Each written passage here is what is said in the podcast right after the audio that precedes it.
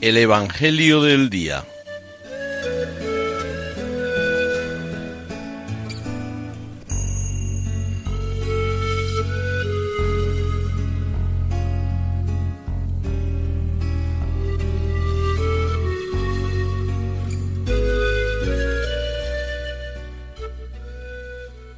En aquel tiempo se acercaron a Jesús los hijos de Zebedeo, Santiago y Juan, y le dijeron, Maestro, queremos que hagas lo que te vamos a pedir.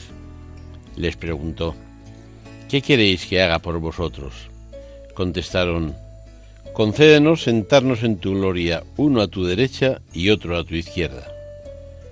Jesús replicó, No sabéis lo que pedís. ¿Sois capaces de beber el cáliz que yo he de beber o de bautizaros con el bautismo con que yo me voy a bautizar? Contestaron, lo somos.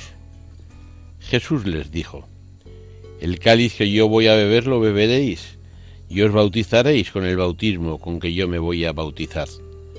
Pero el sentarse a mi derecha o a mi izquierda no me toca a mí concederlo, está ya reservado.